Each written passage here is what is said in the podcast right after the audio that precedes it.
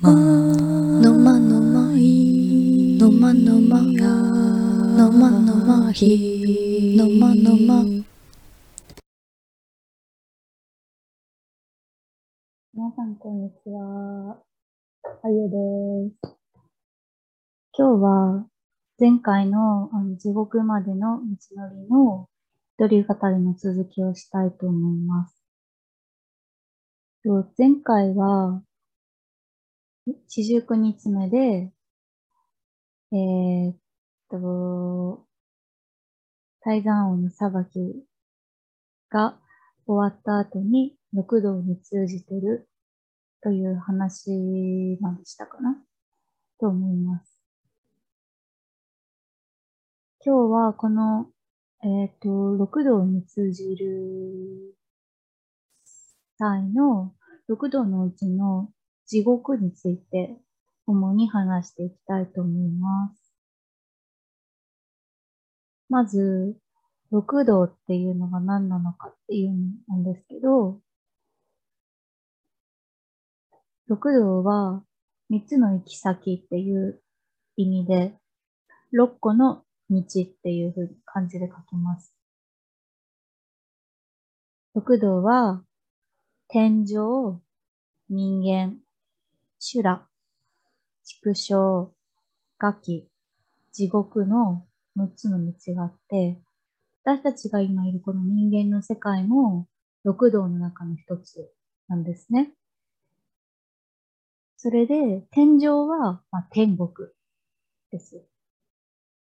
そして、人間界の次の修羅っていう道は、あの、いつも雷鳴が轟いていて、常に戦がある場所です。戦いがずっと続いているような世界です。そして、修羅の次の畜生。畜生道は、これは、目的を達せず、恨みが残ったまま死んだ奴が落ちる場所ですね。犬とか豚、鳥など4億種類ほどの動物に生まれ変わるらしいです。よくあの、日本語で畜生っていう言葉がありますけど、その語源ですね、この畜生道は。そして、畜生道の下がガキ。このガキ道はいろんな鬼へと生まれ変わる世界です。そして、ガキの下がよく、あの、皆さんもご存知だと思うんですけど、地獄道ですね。そして、その四十九日目の裁判が終わって、地獄行きの判決が決まりました。あなたは地獄行きですよ、という風になったときに、地獄には8個のエリアがあります。これを八大地獄って言うんですけど、えっ、と、一番浅いエリアから、統括地獄、国上地獄、集合地獄、共感地獄、大共感地獄、灼熱地獄、大小熱地獄、そして阿鼻地獄ですね。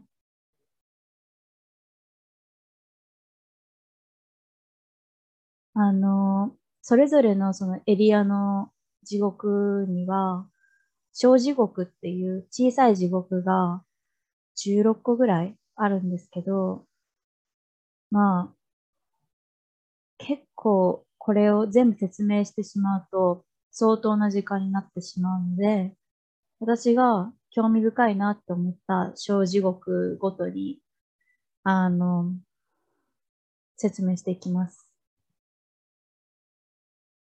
まず、一番浅いエリアの統括地獄。この統括地獄は人間界よりも8000キロ下にあります。ちなみに、この地獄の距離の単位は人間界の距離の単位とは違って、ユジュンっていう単位で定められてるんですね。で、地獄のその1湯順、一つの湯順あたり人間界で言うと 8km という距離になりますね。で、この人間界より 8000km 下にある統括地獄は、最も浅い地獄のエリアですね。何かを殺すと、ここへ落ちます。だから、まあ、虫でも動物でも、何でも生き物を殺すとここへ落ちます。また、あの、殺して懺悔しなかったものもここへ落ちます。でこの中に小地獄は16個あるんですね。小地獄っていうと結構、うん、軽い地獄なのかなって思うと思うんですけど、結構ヘビーなものばかりです。例えば、指令所。この指令所っていうところは、煮え立ったうんこと尿を無理やり飲まされる場所ですね。鳥と鹿を殺した者が行く場所らしいです。結構、鳥と鹿限定？なんだなっていうふうに思いましたね。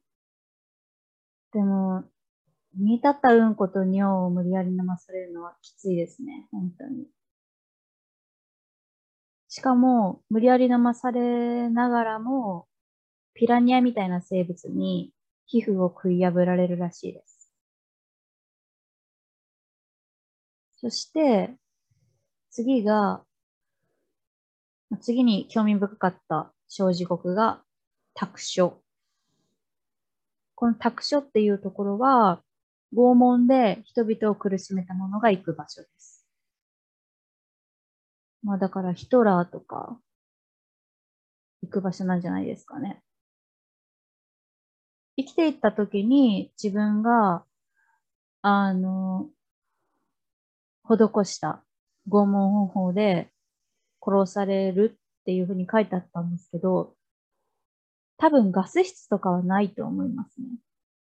アナログな方法で縄で縛られて、杖で打たれて、険しい岩から落とされるっていうアナログな方法で、うん、苦しめられますね。だから、まあ、決してその自分が生前に苦しめた方法と全く同じ方法で自分が苦しめられるというわけではないっていうことですね。そして、次に興味深かったものが、極苦書。これは、すぐに切れて物を壊したり、勝手気ままに殺した者が行く場所ですね。これを聞いて思い当たる人物はいますか？ここに行ったものは、鉄の炎で焼かれて、で、また生き返らせられます。でもそれでまた焼かれる。これを繰り返します。焼かれて、生き返らせられて、また焼かれる。まあ、エンドレスってことですね。で、次に、八妻瓶所。ここのエリアでは、レンゲの花のように体を引き裂かれるっていう地獄が待ってますね。まあ、レンゲって結構この、あの、パーツごとに細かく分かれてると思うんですけど、あの花の見た目のように自分の体も細かく引き裂かれるってことですね。うん、結構グロテスクなんでしょうね。見た目的にも。そして次に空中熟所。これは、あの、宙吊りで攻めを受けるっていう場所ですね。中髄で攻めを受ける。うん。まあ結構、うん、偽物になるのかな。なんか、どうなんだろう。恥ずかしいっていう思いはないのかな、もうその場に行ったら。今私がこの人間界でこの宙吊りで攻めを受けるっていうのだけを聞いたら、なんかすごい恥ずかしいなっていうふうに思いますけどね。で、以上があの興味深かった統括地獄の中での小地獄ですね。そして、統括地獄よりさらに深いエリアが国上地獄です。この国上地獄は統括地獄の10倍苦しいと言われています。生き物を殺すの他に盗みを犯すとここへ落ちますね。この、あの、国上地獄の国上っていう漢字は黒い縄っていう漢字を書くんですけど、この国上っていうのは、あの、大工の道具であるんですけど、糸に墨をつけて、その、あの、墨をつけた糸を弾いて木材に線を引く道具があるんですね。そこから、あの、国上地獄っていう風な名前がついてますね。で、あの、なので、罪人は国上で線を引かれた後、ノコギリでカットされるっていう工程があります。で国上地獄の中にもまた小地獄があって、まあこの中で興味深かったものは、移住症っていうところですね。これは、あの、強盗殺人を犯した者が行く小地獄ですね。鉄のトゲが生えた地面をずっと走らされるっていう、まあ、痛そうですね。そして、国上地獄の下は集合地獄です。集合地獄は国上地獄の10倍苦しいと言われています。ここに落ちるものは生き物を殺したもの、盗みを犯したもの、そして淫乱を犯したものもここへ落ちます。この中でもう、あの、16個の小時刻がありまして、まずは、大量熟脳書。ここには、最悪な邪因を犯したものが落ちます。フェチプレイをした人、覗き見をして真似した人が対象なんですね。これらが最悪な邪因を犯したものになってしまうんですね。結構な人がここに落ちちゃうんじゃないですか？そしたら。ここでは、あの、炎の剣で串刺しにされちゃうらしいですね。そして、次に、悪犬書。ここは子供に性的虐待をしたものが落ちます。肛門に熱い銅を注がれて内臓を焼かれます。次が妊婦書。ここでは戦争で他人の妻を寝取り、回したものが落ちる場所です。罪人は逆さに吊るさられて、下から湧き上がる炎で焼き殺されます。焼き殺されろって感じですね。そして、えっ、ー、と、集合地獄の下にあるものが、共感地獄というところですね。この共感地獄は、殺し、盗み、淫乱、飲酒をしたら、ここへ落ちます。まあ、飲酒っていうと、普通に、あの、現代の考えで言う飲酒と、この地獄の概念が作られた当時の飲酒ってちょっとニュアンスが違って、やっぱりその飲酒の存在がタブーだったらしいんですね、初期の仏教では。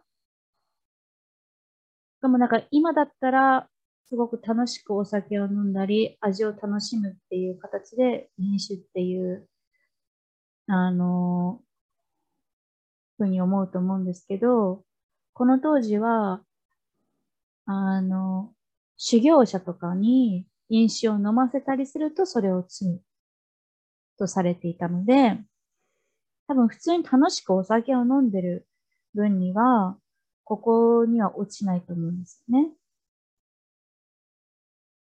例えば、えっ、ー、と、大工所っていう小地獄では、修行者に酒を飲ませたものは溶かしたろうそくを飲まされる。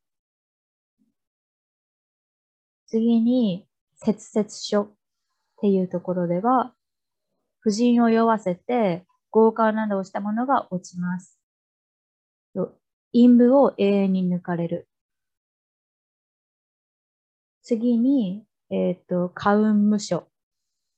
ここは酔わせて、その酔わせた人を笑い物にした人が落ちる場所ですね。炎の熱風で地面から100メートルの高さまで吹き上げられて、で空中で回転させられて、肉体がねじれるっていうところですね。うん、まあちょっとここは現代にも当てはまるところがあるのかな。例えば飲み会とかで、なんか無理やり飲ませて、酔わせて、その人を笑い物にした人は、まあ、き上げられて空中で回転して肉体がねじれるんですかね。そして、共感地獄の下が大共感地獄です。ここでは、殺し、盗み、淫乱、飲酒、妄言が罪です。妄言っていうのは嘘をつくことですね。ここでも小時刻があります。例えば、熟無数量書、熟無熟無数量書。言いにくいな。ここでは、あの、ひがみで人の悪口を言って、その悪口をた人を陥れたものが行く場所ですね。ネットで誹謗中傷を書いた人などが行く場所ですね。体に大量の虫を埋め込まれて、体を蝕まれます。しかも、外が、外側からは炎で焼かれて、さらに鞭を打たれます。そしてその鞭で傷ついた傷口に草を植えられて、草が成長して根を張った段階でプチッと引き抜かれるらしいですね。なんかめちゃくちゃ細かい設定なんですよね。なんかすごく、この、ね、なんか個人的な思いがあるんでしょうかね。この、ひがみで人の悪口を言った人に対しての。設定も細かいし、何より結構きつそうですよね。そして、えー、っと、事務編区書。ここは、船長の立場で海賊と手を結び、自分の船員から財産を奪ったものが落ちる場所です。急にあの、船長なんですね。ちょっとこれは、うん、なんだろう。急に船長かって感じですけど、熱い箸で舌を抜かれて、目をくり抜かれるらしいですね。うん。なんで船長急に出てきたんでしょうね。そして、えー、っと、この大教官地獄の下が灼熱地獄という場所ですね。ここは殺し、盗み、淫乱、飲酒、えっ、と、盲言、そして邪剣が加わります。邪剣は、あの、仏教と相入れない考えを広めること。だから仏教の教えと反したものを人々に伝えて、そして実践したものが落ちる場所ですね。で、ここでも小時刻があります。例えば、鉄閣書。ここでは、殺人は悪くないよと教えを説いたものが落ちます。巨大な6種類の釜で見られます。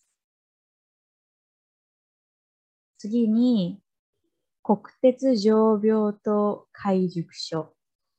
めちゃくちゃ長いですけど。人間の善悪は生まれ持って定められているから、あれこれ頑張っても無駄だと。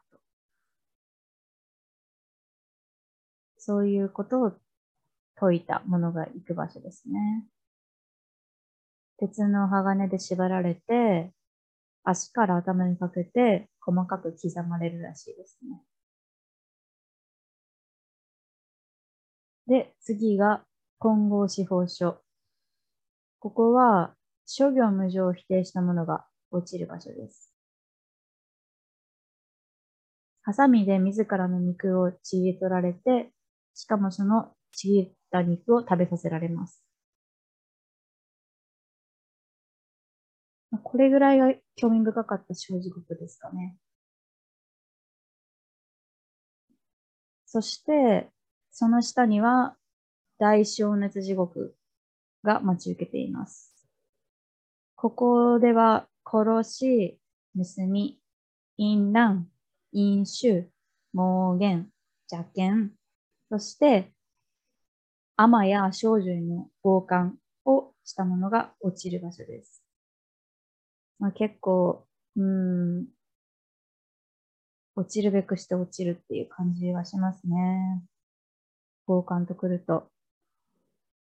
例えば、ここの小地獄では、ビタラニ書っていうところがあります。ビタラニ書では、嫌がる女性を無理やりやったものが落ちます。熱い鉄が雨のように降り注ぎ、体を突き刺します。突き刺せ突き刺せって感じですね。そして、最後に大小熱地獄の一番下にあるのが無限地獄です。阿鼻地獄とも言います。別名。ここでは、殺し、盗み、淫乱、飲酒、盲言、邪剣、強姦して、父母や聖者の殺害をしたものが落ちます。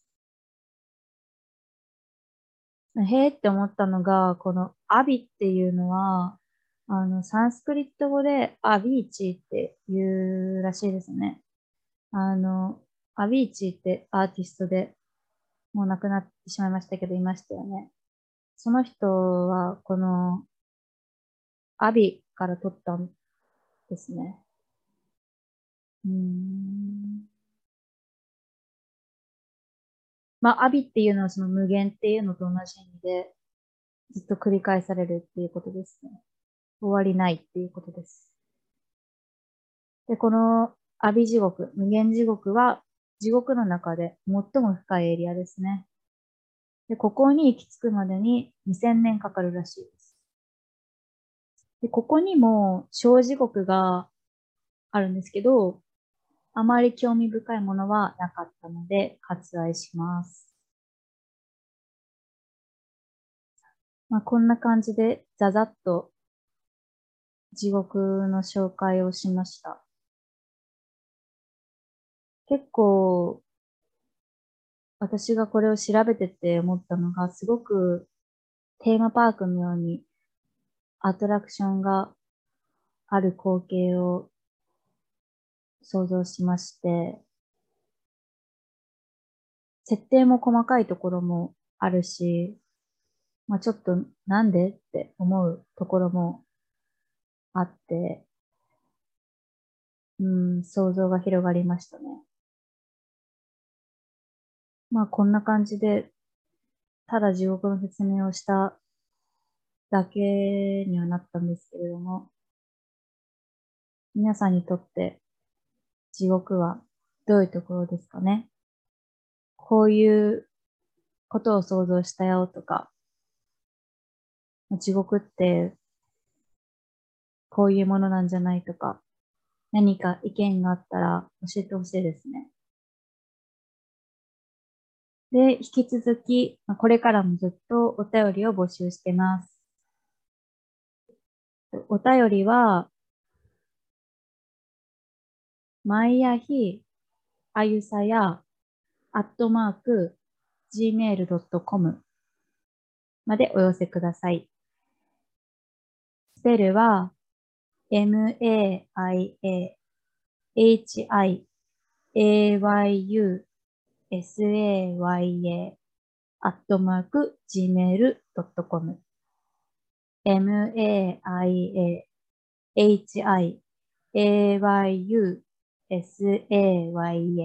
アットマーク gmail.com です。この地獄じゃなくても、あの、何でもお便り募集してるので、お便りをもらうととても嬉しいです。喜びます。なので、ぜひ気兼ねなく送ってくださいね。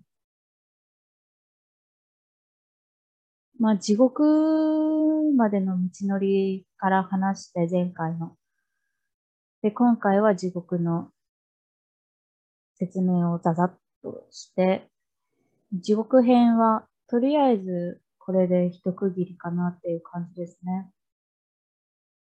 ただこれからも何か気になることがあったら、また一人語りとかで紹介していきたいと思います。じゃあこんなところで。バイバーイ。